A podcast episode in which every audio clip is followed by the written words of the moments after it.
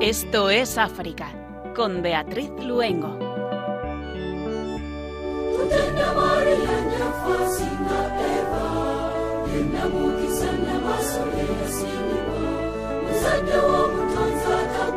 Muy buenas tardes a nuestros queridos oyentes. Hoy en Esto es África nos iremos al sur del continente africano. Les saludamos como cada tarde de jueves cada 15 días, Germán García en el control de sonido y Beatriz Luengo. Y saludamos a la hermana misionera hija del Calvario que hoy se encuentra con nosotros en el programa, la hermana Dolores Pérez Carrasquilla. Muy buenas tardes, hermana. Hola, buenas tardes. Sí, me llaman Lola. Bueno, pues Lola, damos la bienvenida al programa.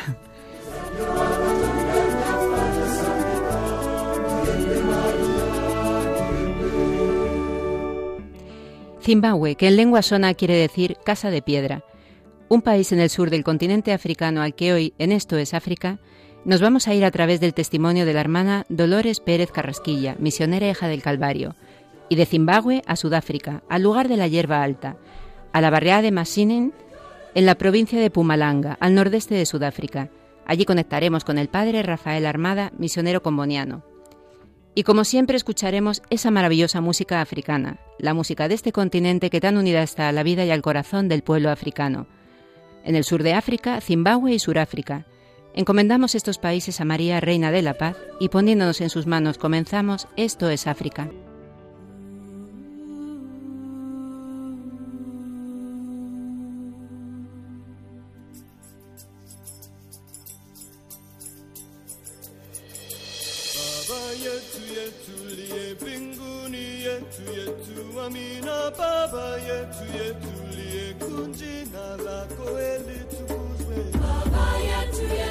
Arzobispo Daltoso al concluir el mes misionero extraordinario, África es una gran esperanza para la Iglesia. El arzobispo Gian Pietro Daltoso, presidente de las Obras Misionales Pontificias, durante la celebración final del mes misionero extraordinario en Tanzania, destacó que África es una gran esperanza para la Iglesia universal. El arzobispo puso además de relieve el crecimiento de la Iglesia africana en cantidad y calidad, y sobre todo su crecimiento misionero, ya que envía misioneros a diferentes países, no solo de África, sino de todo el mundo.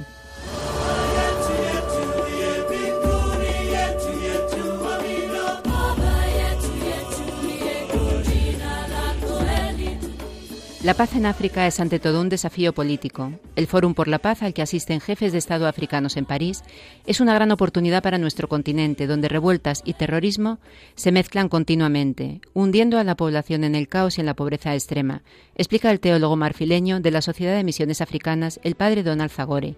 La paz en África es sobre todo un desafío político. Nuestros políticos deben en primer lugar desear la paz desde el fondo de sus corazones. El Fórum por la Paz se convocó por primera vez el año pasado con motivo del centenario del fin de la Gran Guerra. Ahora, en su segunda edición, tiene como tema central la defensa del multilateralismo frente al crecimiento de los nacionalismos.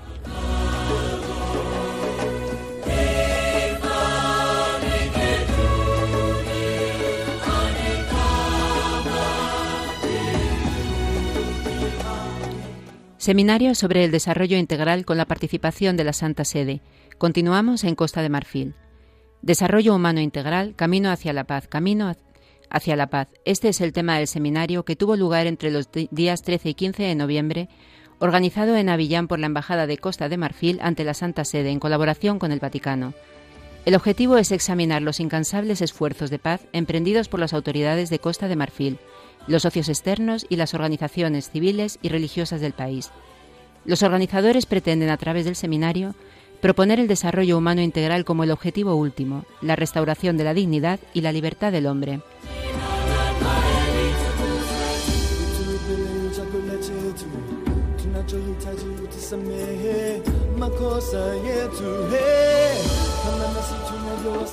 En Malawi los obispos piden diálogo y una solución política urgente. Malawi, definido como el corazón cálido de África, se encuentra inmerso en la agitación las elecciones generales del pasado mes de mayo, en las que el actual presidente Arthur Peter Mutarika, del Partido Progresista Democrático, fue declarado ganador por la Comisión Electoral de Malawi, siendo objeto de fuertes disputas. Los católicos de las ocho diócesis del país hemos rezado y seguimos haciéndolo, invitando a los líderes de todos los partidos políticos a dejar de lado su orgullo, a unirnos y a encontrar una solución política, ha asegurado el presidente de la Conferencia Episcopal de Malawi, Monseñor Thomas Msusa. El Santo Padre también quiso mandar un mensaje a la nación en el que subrayó la importancia de las oraciones para convertir los corazones y la reconciliación al servicio de la paz y la armonía social.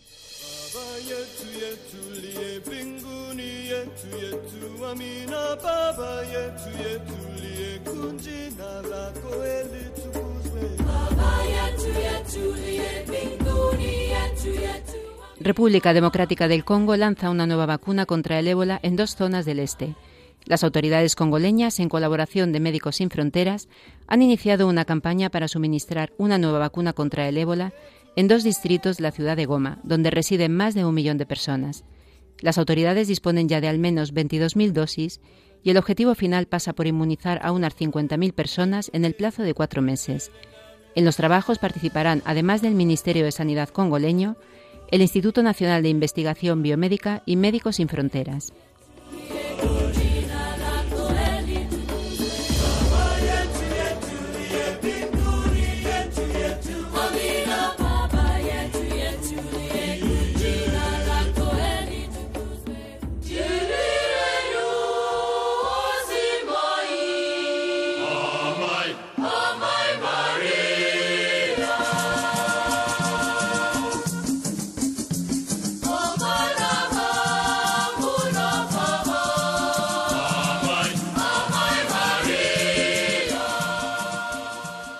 Zimbabue, un país con una extensión aproximadamente de tres veces la del Reino Unido y que antiguamente fue muy rico.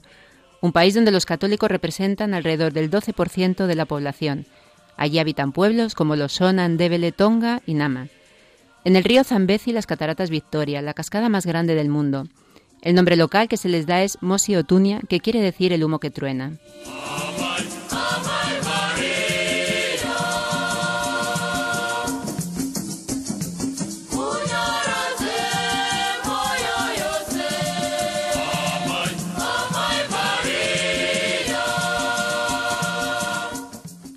Zimbabue, que en lengua sona quiere decir casa de piedra. Sobre este país en el sur del continente africano vamos a hablar hoy con la hermana Dolores Pérez Carrasquilla, misionera hija del Calvario. Enfermera y matrona, ha vivido su misión principalmente en el campo de la sanidad. Cuando se jubiló estuvo en el hogar del amanecer para huérfanos. Ahora, desde hace un año, se encuentra en España realizando un servicio para la congregación. Muy buenas tardes, hermana. Hola, buenas tardes, Beatriz. De nuevo, bueno, le damos la bienvenida aquí a la radio, encantada de, tenerle con de tenerla con nosotros. Gracias. Y sí que preguntamos siempre al principio un poquito cuál es el carisma de las misioneras hijas del Calvario. Nuestra congregación nació en el 1885 y nuestro carisma se centra en la redención. Jesús muere en la cruz y resucita y con todo ello nos trae vida a todos nosotros. Nosotras como misionera hija del Calvario trabajamos con los más pobres en los lugares más remotos del país, tanto en Zimbabue como en Mozambique, como en América Latina, donde también nos encontramos. Nuestra comunidad, nuestra congregación nació en México, son dos hermanas, Ernestina y Enriqueta, y nació porque las religiosas eran fueron expulsadas en el 1885 y vieron cómo los pobres y los ancianos y los enfermos se encontraban sin, sin ayuda ninguna. Y entonces la iglesia estaba perseguida y fueron nuestras fundadoras que, que hicieron como una, una sociedad filantrópica que a, los ojos del mundo eran como señoritas damas, ¿no? que ayudaban a la gente necesitada, pero eran religiosas que vivían a escondidas su, su consagración a Dios. Yo tuve la suerte de estar en México y ver una casa de vecinos donde tenían ellas una habitación donde celebraban la misa y todos los actos litúrgicos, las profesiones y demás. ¿Y por qué en concreto ese vínculo con Zimbabue y con Mozambique? ¿Por qué en concreto estos lugares de África? Pues nos fuimos a. Nuestra fundadora vino a España en el año 21, en 1921, y allí contactó con el arzobispo de Burgos, Monseñor Platero, y, y, se acababa de fundar el Instituto Español de Misiones Extranjeras de Sacerdotes y nos, nos el arzobispo dijo que se fundara en Burgos para colaborar con los sacerdotes en las distintas misiones de América Latina y África. Y cuéntenos un poquito, bueno, porque decíamos en la introducción que la palabra Zimbabue proviene del Shona, una de las lenguas más habladas del país, y significa casa de piedra. Mm. El nombre está basado en las construcciones de piedra de Gran Zimbabue. ¿Qué es Gran Zimbabue? Que es un lugar que es patrimonio de la humanidad. Pero también cuéntenos un poquito cómo es Zimbabue, cómo es este, cómo es este país, lo más característico, un poquito sitúenos, ¿no? Para que los oyentes puedan trasladarse a través de las pues Zimbabue tiene una belleza que eso es, bueno, un gran regalo de Dios. Tiene las cataratas de Victoria Falls, que son, pues, como has dicho tú anteriormente, Mosin Tuya, que es el agua que truena o el humo que truena, y que los nativos se la mostraron a Livingstone y dice que Livingstone fue el que la descubrió, pero que realmente las cataratas estaban allí antes de que llegara Livingstone, ¿no? Y por eso es que Livingstone la llamó Reina Victoria, ¿no? El nombre de las cataratas son de la Reina Victoria y son consideradas como una de las ocho maravillas del mundo. Después tenemos el Gran Zimbabue, The Great Zimbabue, que se construyó por el siglo XIII y yo he tenido la suerte de visitarlo en varias ocasiones y allí las construcciones son piedra sobre piedra, no hay nada de cemento ni, nada de ningún tipo, mm, diríamos como el acueducto de Segovia, que tampoco creo que tenga ningún cemento entre medias, ¿no? Y, la y allí también hay un pájaro de piedra que hay varios pájaros, pero uno sobre todo es el que coge, el Zimbabue lo coge cuando se hace independiente en el año 80, 1980, que lo coge como emblema del país, está en la bandera y está en muchos de los lugares. Es una maravilla porque las paredes son hasta de 9 metros de altura por 2 de ancho y es impresionante. Y como bien has dicho, es patrimonio de la humanidad. También tenemos el parque, el Wange National Park, que, que es hay muchísimos animales, los animales andan libres. Bueno, es una maravilla, pues tenemos también Manapuls y otros parques que son maravillosos. El problema allí es que los animales no tienen ninguna verja ni ninguna...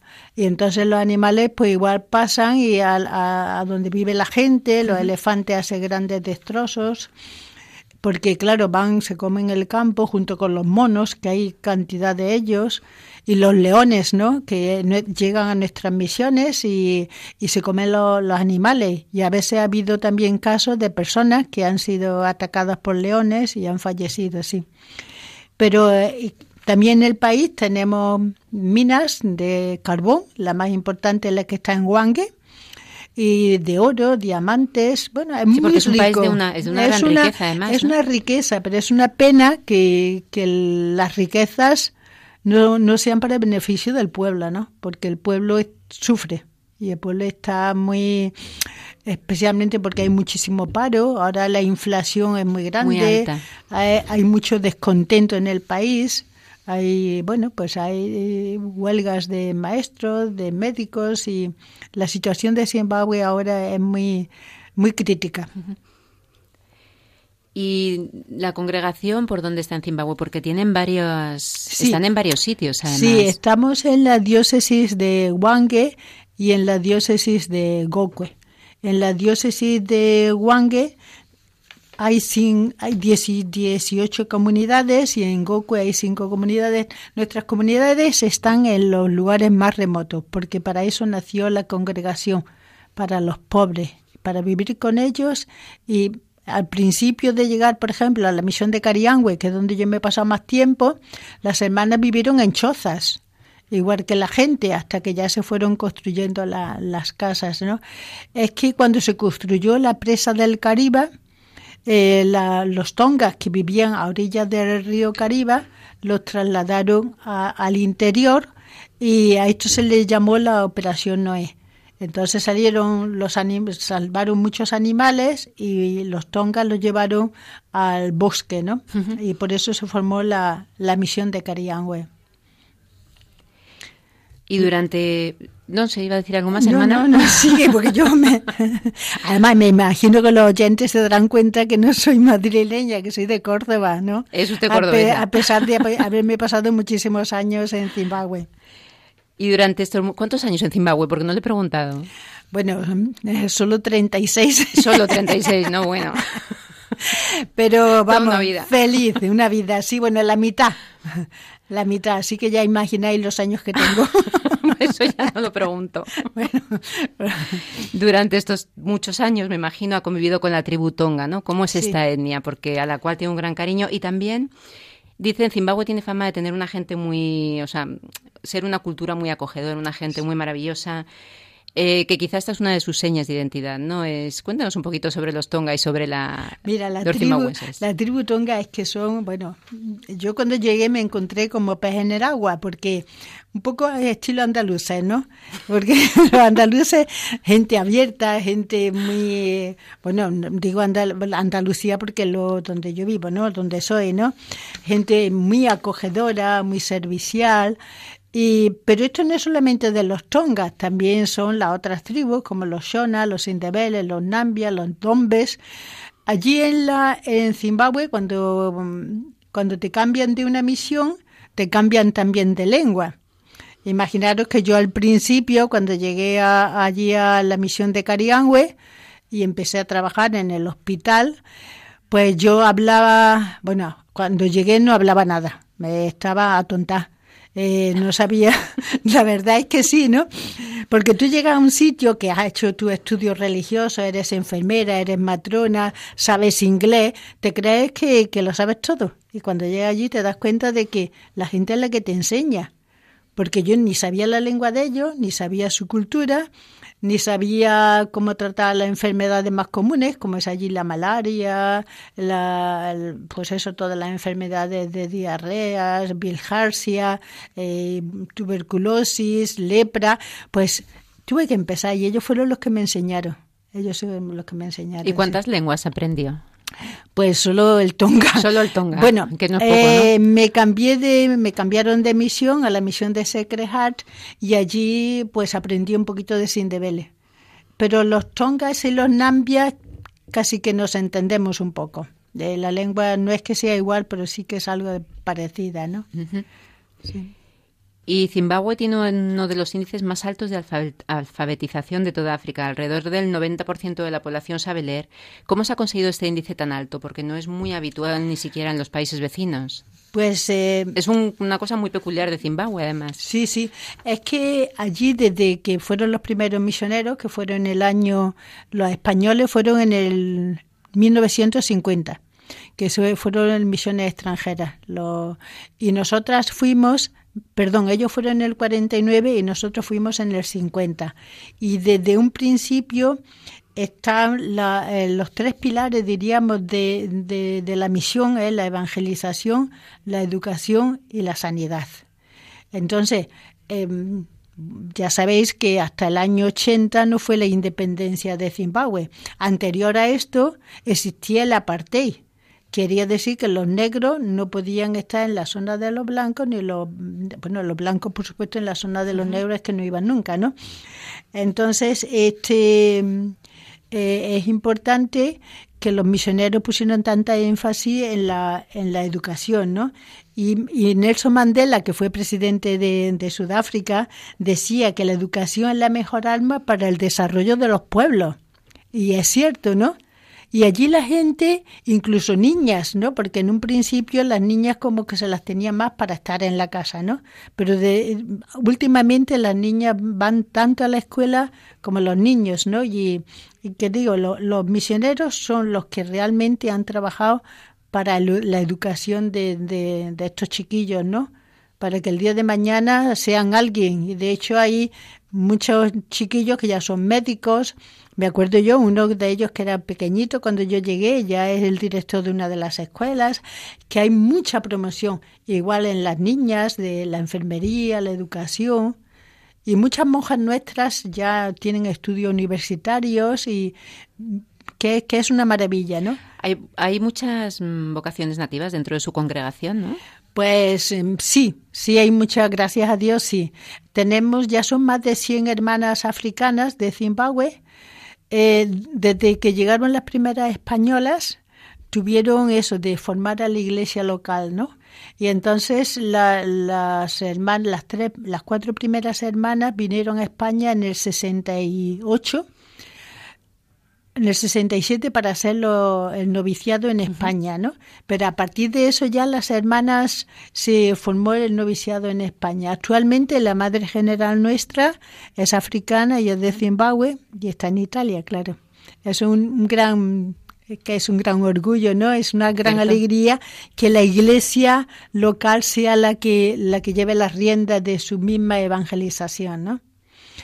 Porque como tú has dicho anteriormente, la, en nuestra diócesis de Huangue el porcentaje de católicos es un 10% nada más. Le iba a preguntar. muy bajo, muy eh, bajo. A nivel de religiones, porque la, la, religión mm, católica no es muy mayoritaria allí, ¿no? No, eh, son las religiones tradicionales. Y los tongas, bueno, los tongas y la, la mayoría de la, de la gente de Zimbabue son monoteístas, ¿no? Van a Dios a través de los antepasados.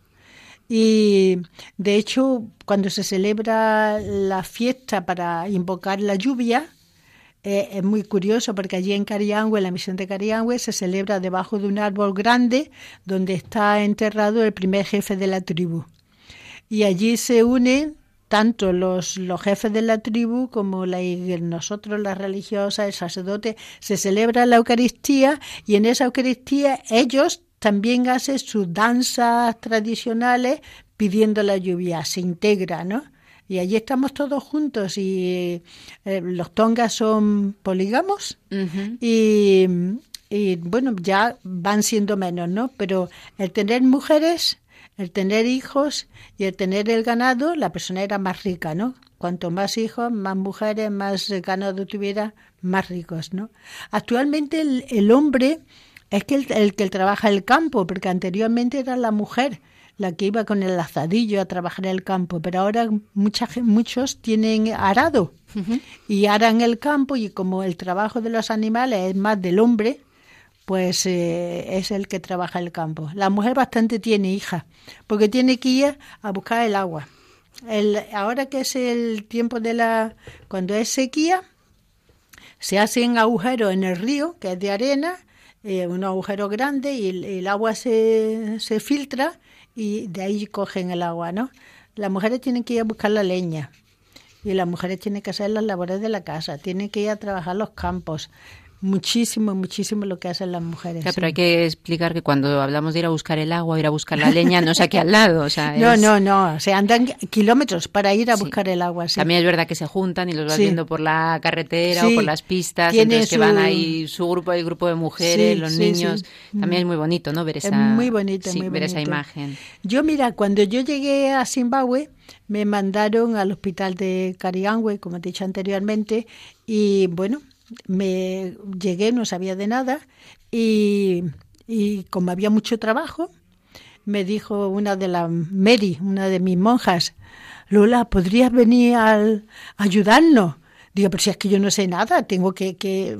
No, no, no, es en el paritorio, que hay dos mujeres para dar a luz, así que tú te vas al paritorio, porque los niños todos salen por el mismo sitio. y me fui al paritorio y le dije al auxiliar que me, que me estaba allí, ¿no? Digo, dile a la señora que empuje, que está el niño cerca, ¿no? Y la primera palabra que aprendí en la lengua tonga fue tonta. Tonta en tonga significa empujar.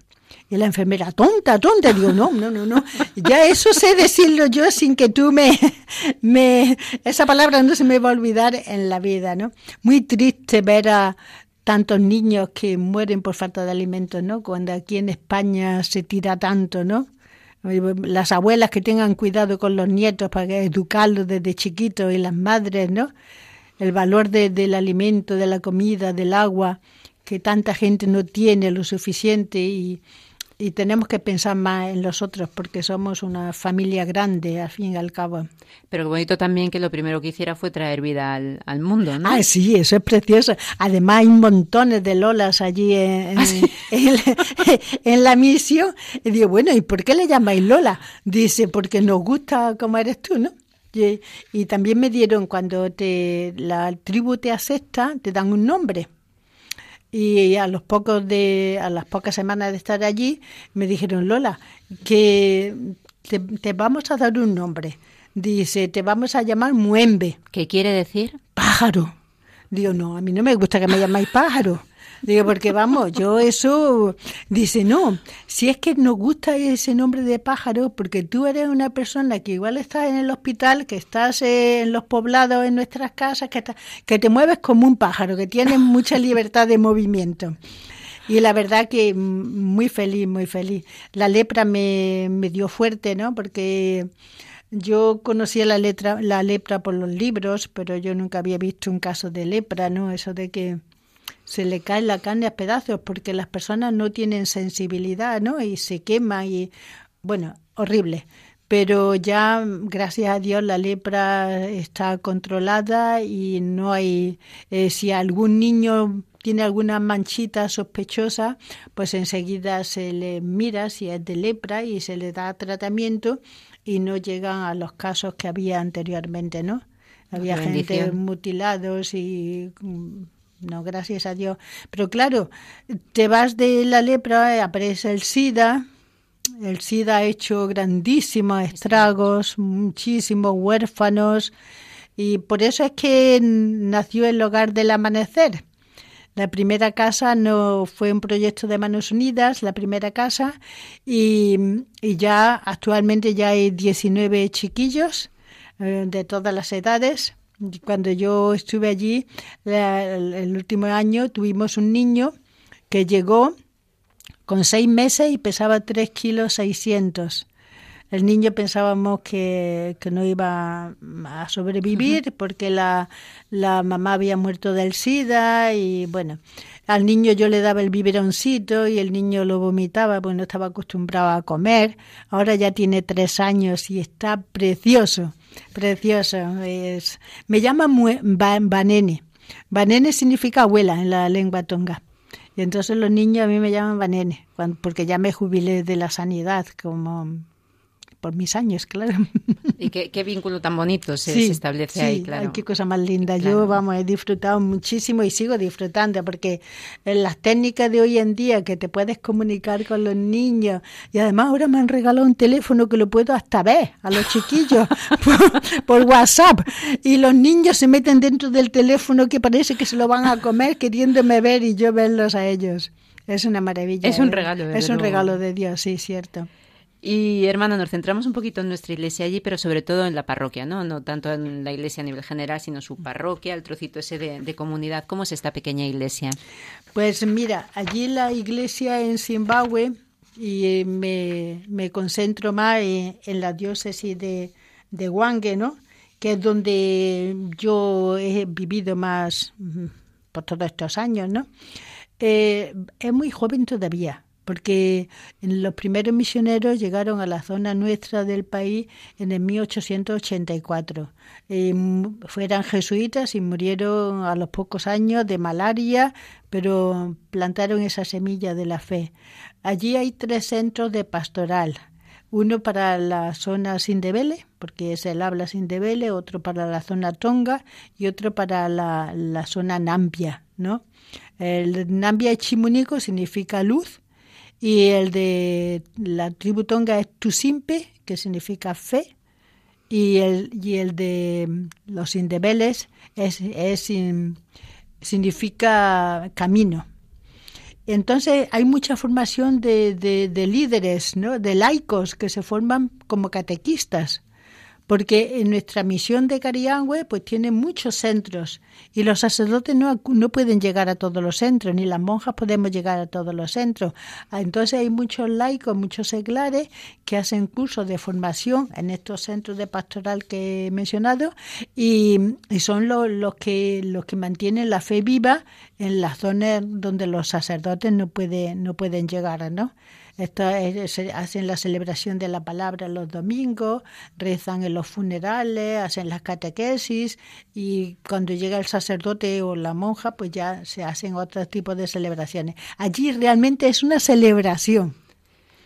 La misa puede durar dos horas y haya cura o no haya cura porque a veces no hay misa, pero hay celebración de la palabra, que también, que también se celebra muchísimo, ¿no? La gente lo vive, ¿no? Eh, vivir la fe, vivir unido, como antiguamente en los pueblos de aquí de España, ¿no? Que se tenía esa, ese tipo de celebraciones, ¿no? Allí la gente es muy, muy consciente de, los que son católicos son muy suyos, ¿no? Y, y bueno, poquitos pero realmente eh, se, eh, se, se, multiplica, ¿no? Porque mucha mucha secta, hay muchas sectas, ¿no? Mucha gente que y muchas iglesias, porque allí en Wange está como diríamos el supermercado de iglesias. Están los luteranos, los anglicanos, los del séptimo día, los ahoga, los protestantes, los... hay cantidad, cantidad de iglesias y las sectas, ¿no? Que es lo peor, ¿no?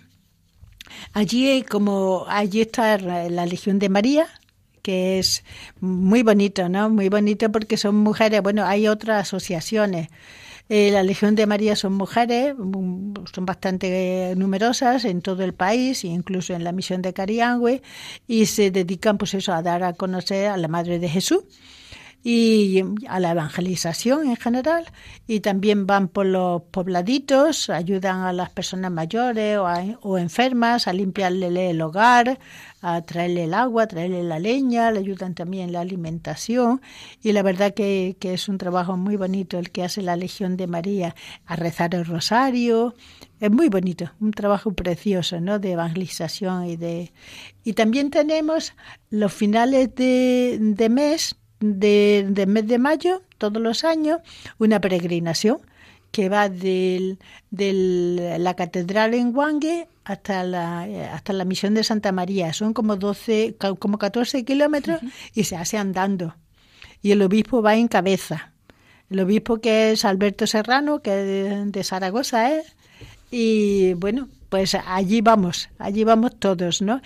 A la, a la catedral se llegan de todas las misiones, pueden llegar eh, eh, en camiones, o en coche, o en carros, o en bicicleta, y de, se dejan los medios de transporte allí y todo el mundo andando, se, se lleva una imagen de la Virgen, se va cantando, rezando rosario, y son eso, un, buen paseo, pero muy bonito. Una comunidad llena de vida, ¿no? De verdad que sí, sí. Eh, justo hace 15 días, en el anterior programa, comentábamos que se había abierto en Zimbabue la causa de beatificación de John Bradburn, un misionero laico franciscano de nacionalidad británica. Cuéntenos, porque me imagino que habrá sido una celebración, ¿no? Como ha sido un poco la, vida, ¿no? Y el testimonio de este misionero en medio de los leprosos. Pues la verdad es que este John Bradburn, em, como tú has dicho, de nacionalidad inglesa, em, se, antes de llegar a Zimbabue, eh, es una persona aristocrática, eh, vivió en Malasia, vivió en la India, era un poco mm, corre, un correcaminos, ¿no? Un trotamundo, como se suele decir, ¿no? Yo, fíjate tú que me recordaba un poquito a San Ignacio de Loyola, ¿no? Porque también este fue militar, ¿no? Y, apareció allí en Zimbabue y se pasó 10 años en, en, en Mutemua, Mutemua es el lugar donde estaban los leprosos, porque antiguamente había leprosos. Eso fue en, en 1977, que fue la guerra de la independencia en Zimbabue. Durante ese proceso de liberación, él, eh, a él lo mataron. Eh, murió asesinado, pero que no, que no se sabe mm, el motivo, ¿no? Y es un laico franciscano de la Tercera Orden y el obispo de el arzobispo de mm, Harare que es la diócesis eh, que va en cabeza del país, ¿no? porque es la capital de Zimbabue, eh, que está haciendo el proceso de beatificación. Y os digo yo que el arzobispo, que es Robert Unlof, ese fue cuando yo llegué a Zimbabue, era diácono y era vivía en nuestra es de una de nuestras misiones, de la misión de Chocholo él es de allí, de Chocholo, y te digo que hay mucha amistad con él y es como un hermano más. Y después de estos 36 años en África y en, bueno, y en Zimbabue, ¿cuál es el balance de estos años, de, sobre todo desde el punto de vista de su vocación? Para mí, que vamos, oyéndola no lo podemos imaginar. Para mí es un regalo de Dios, es un regalo de Dios de los más grandes.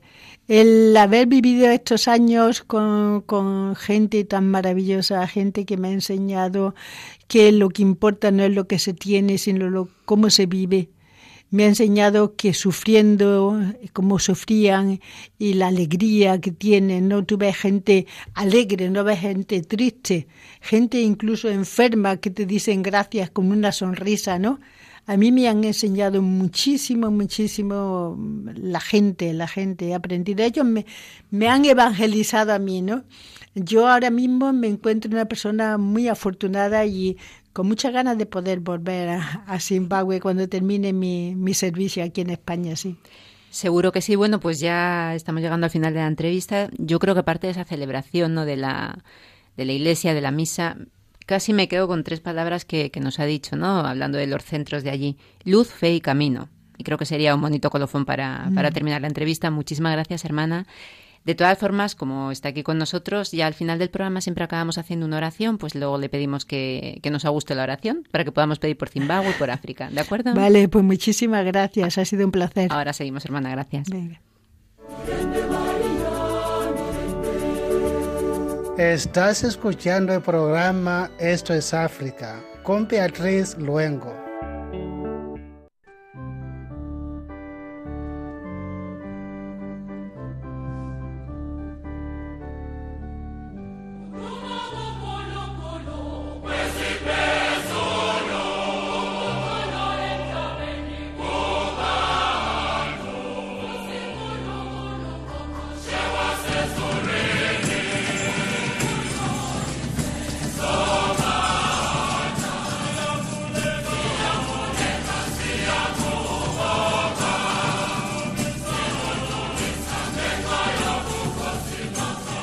Y continuamos en el sur de África, pero ahora en Suráfrica.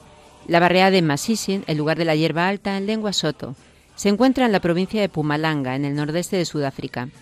En la época del apartheid, Masisin era lugar de obligada residencia para los negros de la zona, que se desplazaban a diario a trabajar en los negocios o en las casas de los blancos de Lidenburg, hoy una ciudad de 20.000 habitantes a 3 kilómetros de distancia de la localidad negra. En la actualidad ya no existen estas imposiciones, pero socialmente la cosa no ha cambiado mucho y la barriada, siempre en continuo crecimiento, sigue siendo hogar de la población negra.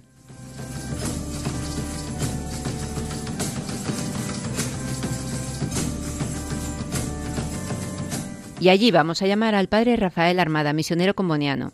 Muchos años de misionero y muchos de ellos en Sudáfrica en dos etapas, divididas por un periodo en España en que estudió periodismo y trabajó en la revista Mundo Negro. En este periodo compaginó además la universidad y la prensa con la atención pastoral a inmigrantes de habla inglesa, especialmente nigerianos. Muy buenas tardes, padre. Muy buenas, ¿qué tal? ¿Cómo estáis? Muy bien, muchísimas gracias. Bienvenido a Radio María, esto es África. Muchas gracias. Padre, cuéntenos cuánto tiempo en África como misionero y cuánto en Sudáfrica. Eh, bueno, pues estuve cuatro años primero en Kenia, eh, estudiando teología y, en cuanto eh, me ordenaron, eh, me enviaron a Sudáfrica el año 2001 y he estado en un periodo de ocho años. Después volví a Europa por seis años y ahora llevo tres. O sea, llevo 11 años en, en Sudáfrica y 15 en África en total, como misionero comuniano. Y vamos a hacer así un poquito de historia brevemente. ¿Cómo fue la llegada de los misioneros combonianos a Sudáfrica?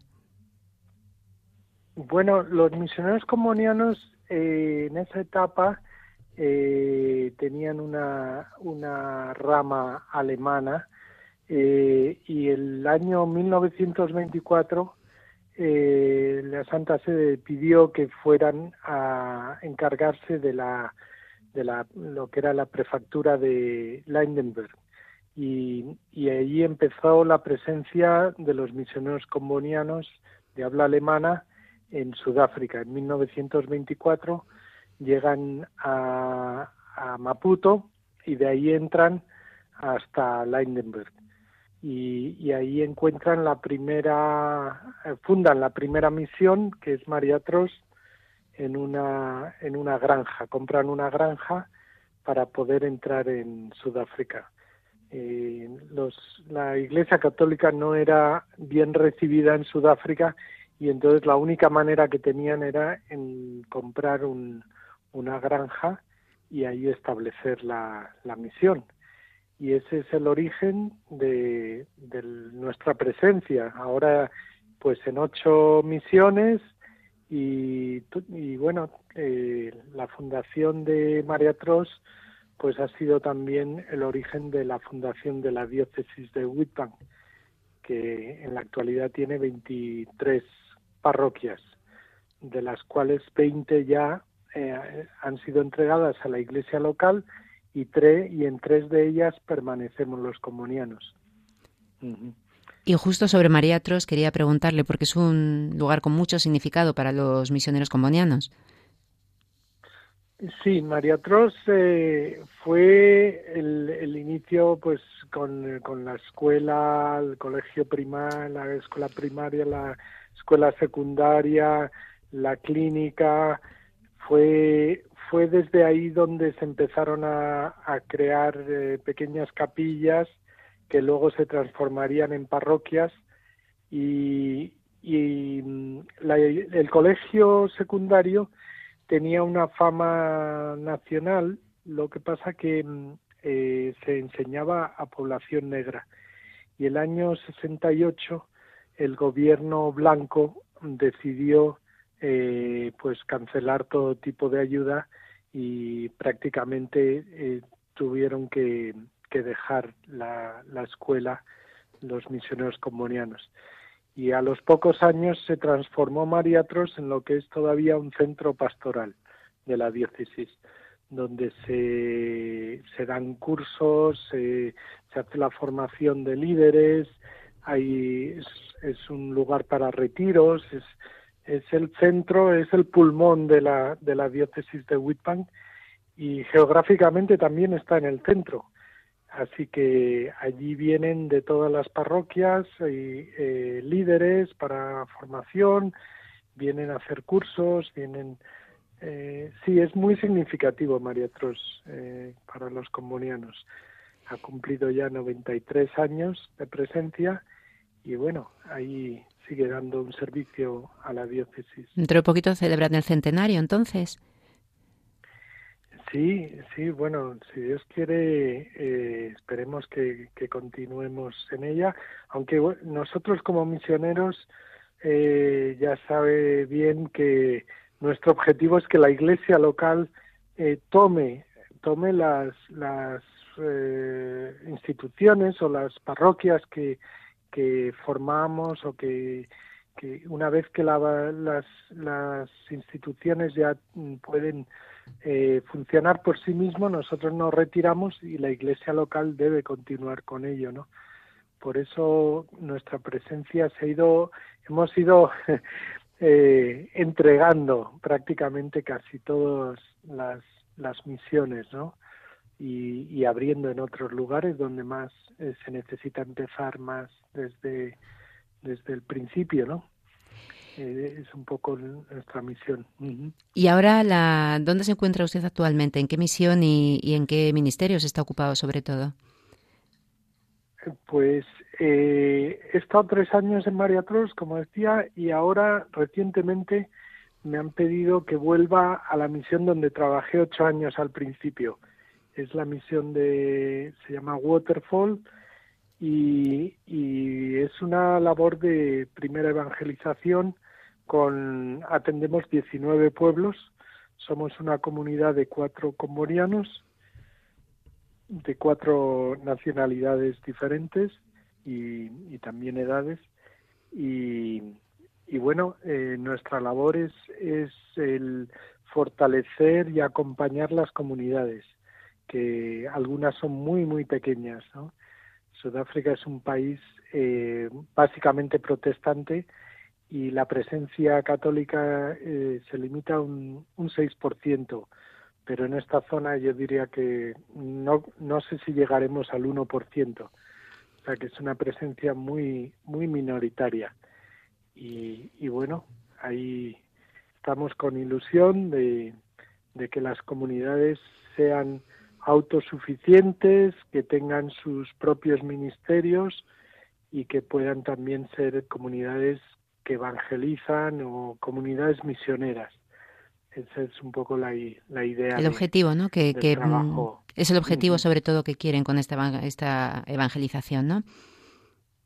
Exacto, exacto. Eh, hay comunidades un poquito más numerosas, eh, a lo mejor 50, mm, 60 personas un domingo, otras en cambio pues muy muy limitadas, eh, a veces incluso tres o cuatro personas simplemente. Entonces necesitamos apoyar para que estas comunidades crezcan y las grandes también ayuden a las pequeñas a crecer. Es un poco la es una familia de 19 de 19 hijos, digamos, o 19. Y en estos se trata Sí, dígame, sí. Perdón. No, no, dígame, sí. No, no, se trata un poco de, unir, unir eh, porque son diferentes culturas y, y, y, la parroquia eh, pues está muy dispersa, entre punta a punta hay 150 kilómetros y, y bueno, es intentar crear esa familia, ¿no? Sí, justamente le iba a preguntar en estos 19 pueblos ¿no? que, que comentaba, ¿con qué poblaciones conviven y trabajan? Bueno, básicamente son tres, digamos que tres lenguas eh, locales. Es la comunidad Shangan, la comunidad eh, Sutu, eh, pero es el Sepedi, que es el Sutu del norte, y la comunidad Swati, que digamos que también habla algunos el Zulu. Es decir, son tres lenguas porque el Swati y el Zulu son muy parecidas. Entonces podemos decir que, son tres comunidades lingüísticas y luego hay una comunidad de, habla inglesa. Eh, pero, pero bueno, son culturas que intentamos que, que se mantenga esa unidad en la diversidad, ¿no? Eh, y Suráfrica, años ya después de, de la apartheid, ¿Con qué principales retos cree que se enfrenta? Bueno, el apartheid eh, político ha acabado, pero todavía no el económico y social. Eh, digamos que, que ahora hay el, mayor problema en Sudáfrica es quizá la desigualdad. Eh, Sudáfrica es, es un país riquísimo, con una cantidad de recursos enormes, y, y entonces pues eh, problema es es el es la desigualdad el desempleo.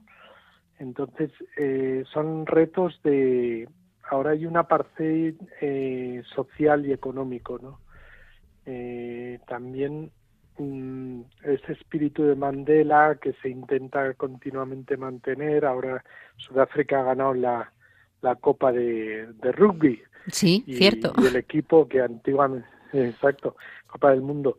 El equipo antiguamente era exclusivamente blanco y ahora pues eh, el capitán es negro, es una entonces se, intenta buscar cualquier oportunidad para unir a un país que bueno lleva relativamente poco tiempo eh, en esta nueva etapa, ¿no? Entonces el reto es la unidad, la unidad y la reconciliación y la y también un, poco digamos que la justicia porque es un país con mucha injusticia, ¿no? A nivel también eh, económico y social. Esos son, yo creo, los principales retos.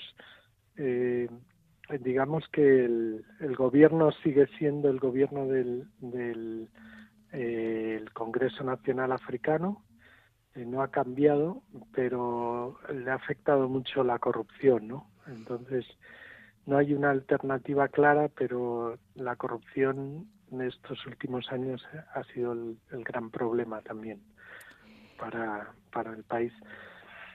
Y ahora nos vamos. Es, es un país joven. Le iba a preguntar ahora, y ahora nos vamos al lado contrario. Hemos hablado de, esos retos, ¿no? ¿Y qué fortalezas tiene para poder afrontar esos retos que, se le van presentando? Exacto. Eh, yo creo que la, mayor riqueza es la gente. Eh, Sudáfrica es un país muy joven, una edad media de 26 años y una población que crece y con mucha vitalidad y mucha, digamos, deseos de construir. Y esos son la, mayor riqueza. Desde luego, riquezas también naturales, eh, bien conocidas en, minerales, agricultura muy desarrollada. Eh, Sudáfrica tiene muchos muchos recursos, pero yo creo que el fundamental es el recurso humano, ¿no? Y luego fortaleza la historia también le ayuda a ser un pueblo que, que se que, está acostumbrado a luchar, que está acostumbrado a no rendirse, un pueblo que, que sabe perseverar. ¿eh? Yo creo que esas son fortalezas y, y algunas veces incluso sabe aguantar demasiado, ¿no?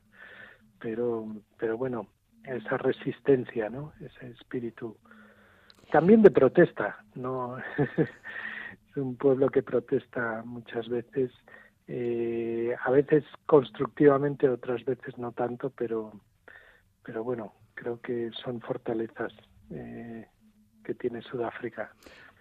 Y en medio de este análisis tan, tan fantástico que nos está haciendo, ¿no? ¿Qué papel cree que ocupa la Iglesia Católica surafricana?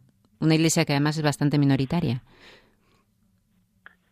Sí, yo creo que que la Iglesia Católica eh, ha jugado siempre un papel fundamental en la educación, eh, también en el apoyo a, las, a los más desfavorecidos.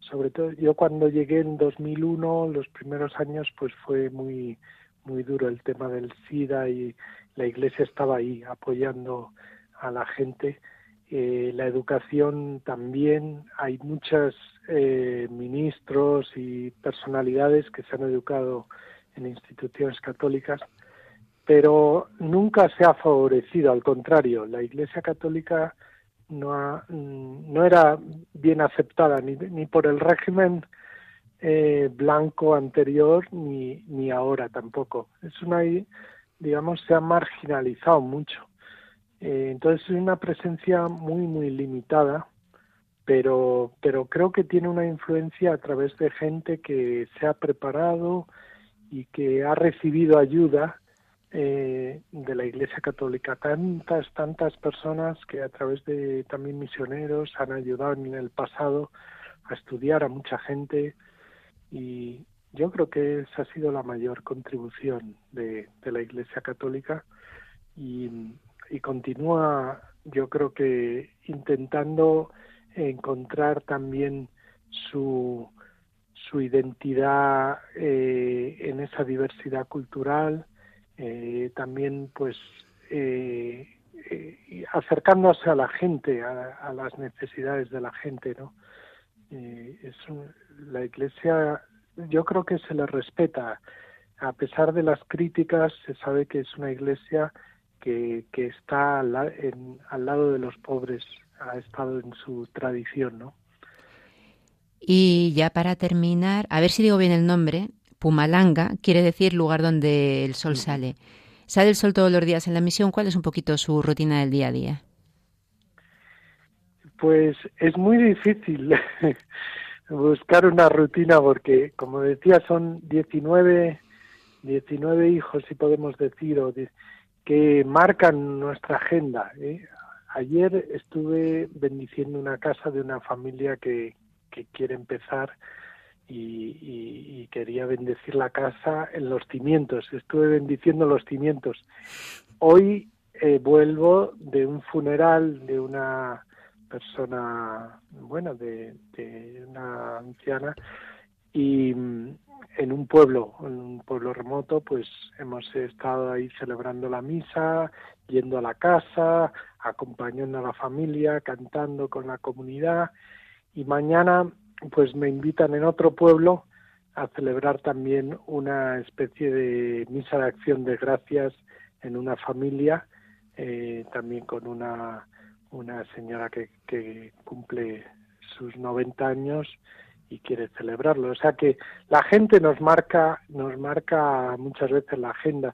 También hay trabajo de administración, trabajo eh, de mantener eh, la misión, porque vivimos en una misión eh, también con ciertas estructuras y el mantenimiento siempre hay que llevarlo adelante, ¿no?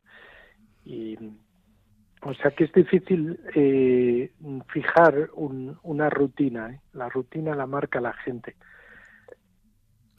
Pues padre Rafael Armada, muchísimas gracias por haber estado con nosotros este ratito en, Esto es África. Espero que cuando venga de vacaciones pueda venirse por aquí por el estudio para estar con nosotros. Y nada, muchísimas gracias. Un abrazo muy fuerte para usted y para Sudáfrica. Muchas gracias a ustedes y gracias por el programa, gracias por la pasión por África, gracias por todo el trabajo que, hace Radio María y todo su equipo y que eh, continúen eh, el Señor bendiciendo y animándoles siempre. Eh, muchas gracias. Muchísimas gracias, un saludo.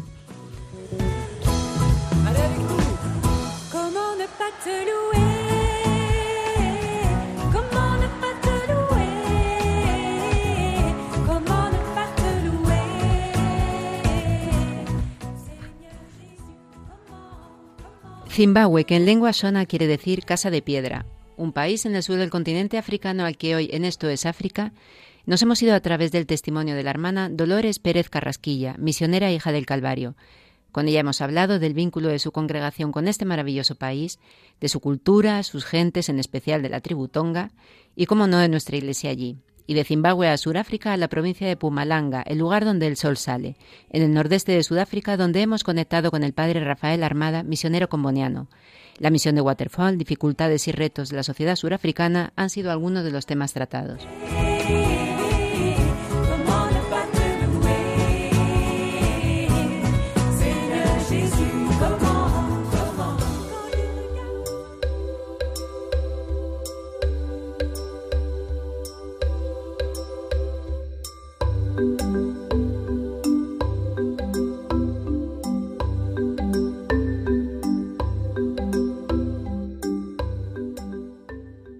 Y ya toca despedirse, no sin antes anunciarles un evento que tendrá lugar el próximo 1 de diciembre en el Teatro del Colegio de los Hermanos Maristas, calle Rafael Calvo 12 a las 18 horas, y donde se representará la venganza de Don Mendo. Está organizado por la ONG África Directo a beneficio de la Parroquia del Pilar de Madrid y los niños con SIDA de Lira, Uganda. Muchísimas gracias de corazón a la hermana Dolores Pérez Carrasquilla, misionera hija del Calvario, y al padre Rafael Armada, misionero comboniano. Ellos nos han acercado a Zimbabue y Suráfrica. Gracias también a Germán García, hoy en el control de sonido. Esperamos sus correos en el mail del programa. Esto es africa.radiomaria.es con sus comentarios, sugerencias y también, como no, sus experiencias africanas. Y les invitamos a que continúen con nosotros aquí en Radio María. Terminamos, como siempre, en oración. Que María les guarde y les acompañe siempre. Hasta dentro de 15 días. Te doy gracias, Señor, por este encuentro, por este compartir nuestras vivencias en África y me uno a la Iglesia Universal, en especial a Radio María, entre tantas personas que nos están escuchando, y voy a rezar la oración, el Ave María, en la lengua tonga. Wabona María, uside luce, muami en kualikulindui, vayanda wikuinda banakasi bonse, vayanda la kumanaliako Yesu. María Musante, ballena lesa, ocotombela tu asimilando, suna abusuba musofue. Amén. Pues muchas gracias y que todos tengamos un buen día y que los enfermos Dios les dé la salud que necesitan. Un beso grande para todos.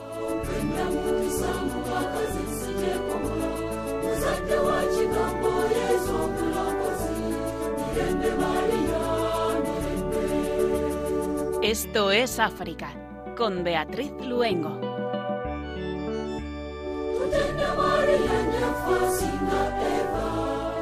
na.